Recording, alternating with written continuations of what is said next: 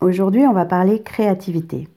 Ça fait des mois que j'essaye de t'enregistrer ce podcast, qu'il est écrit, qu'il est prêt et que à chaque fois que je lance l'enregistrement, il m'arrive des misères. Je l'enregistre en, mode marché-parler, euh, il y a un marteau-piqueur qui se met en route. Je l'enregistre à la maison, il y a les chiens qui se mettent à gueuler.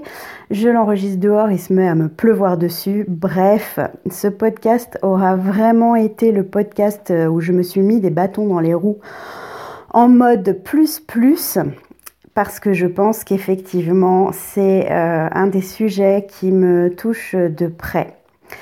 Et euh, même si euh, tout ce dont je te parle dans ce podcast, c'est des choses qui viennent du cœur, euh, là, ce que je veux dire dans le sens ça me touche de près, c'est que c'est vraiment une grosse problématique sur laquelle je travaille intensément depuis, je dirais, 2-3 ans avec le perfectionnisme qui va de pair. Je voulais te parler de la créativité parce que j'ai découvert il y a quelque temps déjà les podcasts de Navo. Tu sais, Navo, c'est le gars qui a coécrit Bref avec Yann Kojandi, Bruno Mouchot, je crois qu'il s'appelle. Et pendant quelques temps, il a fait un podcast. Alors, euh, il a fait un podcast euh, où il a invité des gens et il a aussi fait un podcast qu'il a appelé le marché parlé, pendant lequel, en fait, il branchait son, son enregistrement sur son dictaphone de son téléphone pendant qu'il marchait dans la rue et il parlait. Et c'est vraiment un super podcast que je t'invite à écouter, euh, dont je t'invite à écouter tous les épisodes parce que tout est vraiment très très intéressant. Mais là, je vais te parler particulièrement du podcast où il te parle de la créativité. Je te mettrai le lien dans la, dans la barre d'infos euh, pour que tu puisses aller l'écouter parce que c'est vraiment, euh, c'est vraiment un sujet qui est important en tant que multipote, mais aussi en tant que spécialiste aussi, je pense, enfin, en tant qu'être humain, la créativité, c'est un petit peu la base, euh, de notre fonctionnement. On passe notre temps à créer, en fait, on a besoin de, créativité pour s'adapter, pour, euh, pour faire de nouvelles choses, euh, quel que soit ton domaine d'activité en réalité, ou tes domaines d'activité quand tu es en mode multi. Et dans ce podcast, il parle de plein de choses intéressantes, notamment euh, il commence avec euh, la culpabilité de ne rien faire. Euh, il parle du fait de se lever à midi et, du fait que c'est mal vu par la société que quand tu te lèves à midi, tu es considéré comme un, comme un feignant. Et il parle de la culpabilité que tu ressens quand tu passes ces journées à ne rien faire. Et c'est vraiment quelque chose, moi, qui me touche beaucoup parce que notamment euh, pendant toute la période où euh, les périodes où j'étais en dépression, où pour le coup j'avais l'impression de ne rien faire, même si euh, je, pense avec le recul que j'ai jamais complètement rien fait. Les périodes où j'étais vraiment au fond du trou, quand même, je faisais pas grand chose. Et il y a une grosse culpabilité qui m'est restée de ça, mais aussi de l'éducation que j'ai reçue où ne rien faire, euh, c'est une perte de temps. Il faut toujours s'occuper, il faut toujours faire quelque chose, il faut toujours être productif dans la vie. ça, c'est une injonction que j'ai intégrée très très fort.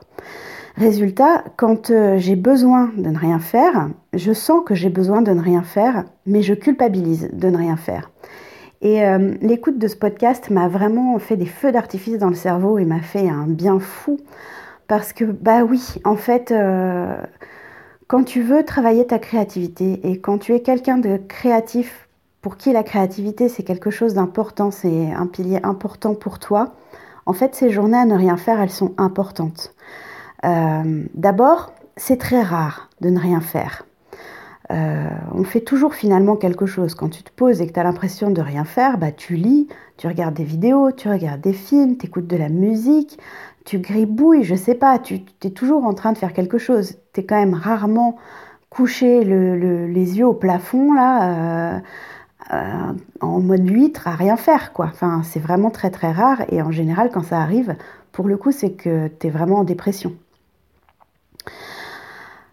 Et en réalité, euh, quand tu as l'impression que tu fais rien comme ça, que tu passes tes journées à glander, bah c'est dans ces moments-là que tu as tes meilleures idées. Je sais pas si tu as remarqué, toi, mais euh, c'est quand, quand tu fais rien ou quand tu fais quelque chose en mode automatique que ton cerveau il se met à produire ah voilà le cri des chiens. Mais je ne m'arrêterai pas ce coup-là j'irai jusqu'au bout de, mon podcast. Donc oui, c'est dans ces moments-là que tu as les meilleures idées. Bah, sous la douche, quand tu fais la vaisselle, quand tu es en train de faire ton ménage, quand tu conduis et quand tu fais rien.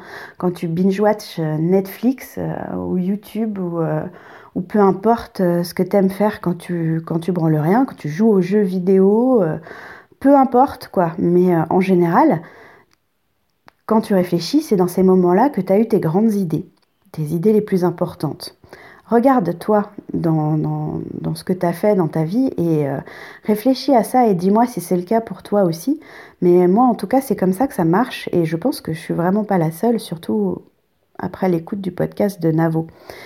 Le problème, c'est qu'effectivement, c'est mal vu et que. Euh, bah, lui, il parle de la problématique de se lever à midi que moi j'ai rarement eu dans ma vie parce que j'avais donc cette injonction l'avenir appartient à ceux qui se lèvent tôt, et il faut faire des trucs toute la journée. Donc moi, je me suis rarement levée à midi et j'ai rarement dormi toute la journée, même si j'ai eu des périodes où je travaillais la nuit. Mais par contre, euh, bah, j'ai des, des, des, trucs comme s'enfermer pour travailler. Euh, quand tu travailles de chez toi, bah, tu t'enfermes, tu travailles et les autres ont l'impression que tu fais rien alors qu'en fait tu es en train de bosser. Mais euh, comme c'est pas un travail à l'extérieur, que c'est pas un travail normal, bah, ça passe pour, euh, pour du rien foutisme quoi. Et donc, encore pire, ne rien faire du tout et s'enfermer et se mettre dans sa grotte et, et juste rien faire et le faire pour soi.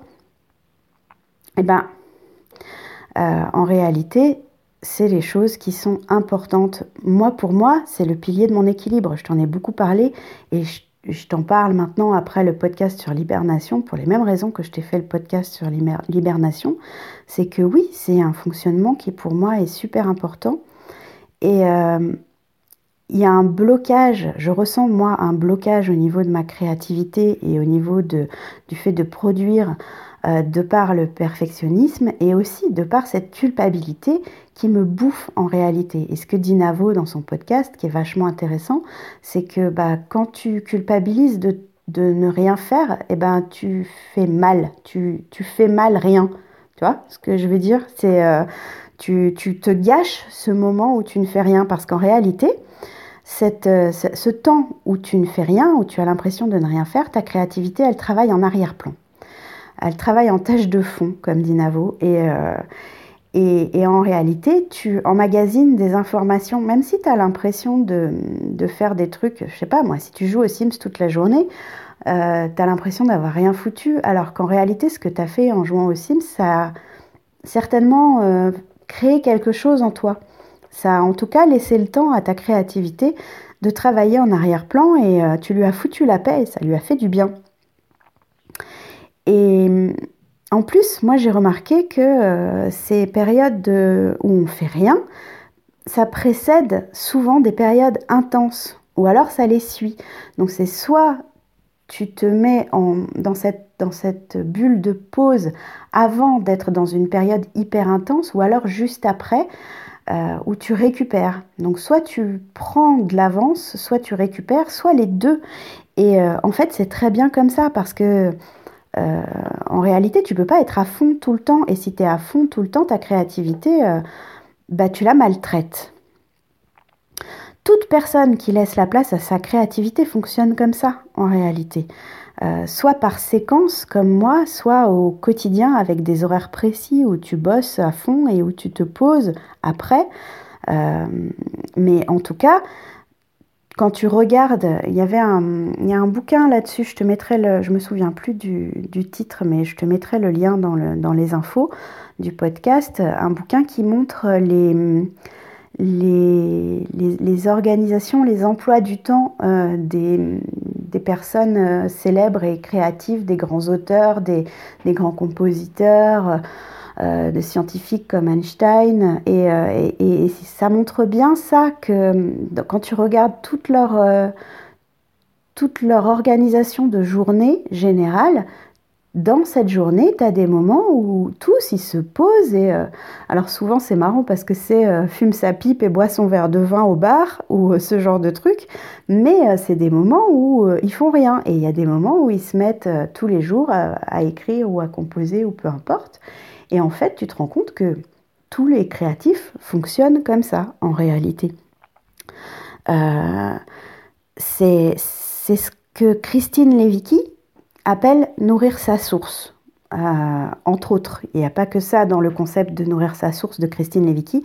Encore une fois, je te mettrai le lien en barre d'infos de, son livre Wake Up dans lequel elle explique ce concept. Ce concept. Euh, pour elle, nourrir sa source, c'est euh, un des quatre piliers pour vivre une vie épanouie et, pour, et pour avancer.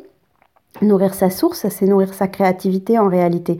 Euh, Christine Léviquier, elle parle de, danser, de d'écrire, euh, de, faire ce qui te fait du bien en, fait. Et si euh, à un moment ce qui te fait du bien, c'est de ne rien faire, eh bien c'est que en réalité tu en as besoin. Ta créativité a besoin que tu te mettes en mode off pour pouvoir bosser derrière et être au taquet quand tu auras besoin d'elle. Et c'est quelque chose, je pense, qu'il faut euh, intégrer. En tout cas, c'est ce que moi j'essaye de faire, de l'intégrer dans le sens arrêter de culpabiliser quand ça arrive et l'intégrer dans son emploi du temps. Euh, en ce moment, par exemple, je sais que bah, euh, le, samedi ou le dimanche, l'un des deux, voire des fois les deux parfois, ça va être des journées plutôt off. Ça va être des journées où j'ai pas forcément à sortir pour, euh, aller euh, à des rendez-vous ou pour aller chercher les enfants à l'école ou pour aller faire des courses et où du coup je vais en profiter, je vais profiter de cette liberté-là pour me mettre dans ma grotte et me mettre en mode complètement off et débrancher mon cerveau. Euh, après, je fais pas forcément, forcément ça tous les dimanches, mais plus je suis fatiguée et plus j'en ai besoin et plus je, plus je ne fais rien le dimanche. Après, ça peut être aussi un autre jour de la semaine si je ne le fais pas le dimanche, mais il y aura forcément un jour de la semaine où je vais avoir besoin de ne rien faire. Et c'est important pour moi et c'est un pilier de mon équilibre et de mon énergie. Donc, euh, comme je te le disais dans le podcast sur l'hibernation, euh, novembre, décembre, janvier, pour moi, sont des mois en énergie basse, en descente, où j'ai l'impression d'avoir zéro créativité. Euh, où j'ai juste envie de, binge-watcher Netflix ou YouTube et, et, ou de lire, ou peu importe, mais en tout cas de pas de, pas être dans l'action. Et en réalité, euh, c'est une manière pour moi aussi, comme je te l'expliquais dans le podcast d'avant, de faire d'autres tâches qui sont aussi plus en fond. C'est-à-dire que je vais ranger, je vais organiser, je vais trier, je vais poser mes idées sur le papier quand j'en ai. Euh, mais je vais pas forcément produire, je vais pas forcément créer. En tout cas, ça va m'être plus difficile que d'habitude parce que en fait, euh, bah voilà, c'est des moments où mon énergie est basse et euh, j'ai besoin de j'ai besoin de d'embrasser ce néant. Je sais pas si pour toi ça fonctionne comme ça, si ça te parle, mais en tout cas, dans ces moments-là, ce que je peux te conseiller si ça, si ça t'arrive aussi, c'est de te créer une routine minimum la routine minimum vitale. Euh, ça m'aide beaucoup à ne pas culpabiliser d'être dans ce mode néant. C'est-à-dire que quand, euh, quand c'est dans ma semaine, comme je te disais le dimanche par exemple, euh, je sais qu'avant le dimanche, j'ai un certain nombre de tâches à effectuer et qu'après le lundi, j'en aurai d'autres. Je vais faire absolument pour, pour avoir l'esprit libre le, jour où j'ai décidé de me poser et de, de débrancher. Euh, et, quand c'est des plus longues périodes, ben, j'ai mis en place cette routine minimum. Alors, euh, elle couvre tout, hein, du travail au, au, quotidien de, la maison, mon quotidien à moi aussi.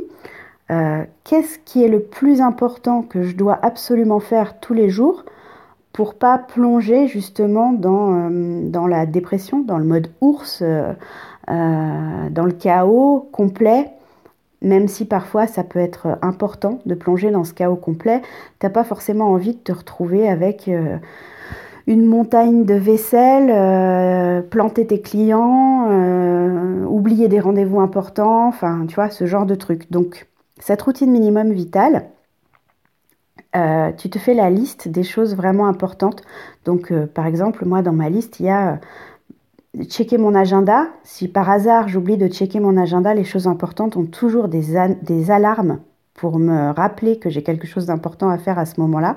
Et je mets les alarmes en avance euh, pour avoir le temps de me préparer si c'est un rendez-vous à l'extérieur, par exemple. Euh, je vais avoir bah, tout ce qui est euh, les trucs de base, hein, vaisselle, lessive, les trucs pour faire tourner la maison, les trucs aussi de base pour s'occuper de moi, de la douche à brosser tes cheveux, à, à je sais pas moi, enfin, te laver les dents, des trucs basiques, mais qu'est-ce qui est basique et que tu dois absolument faire quand même tous les jours pour rester un être humain un petit peu et pas du tout passer en mode ours?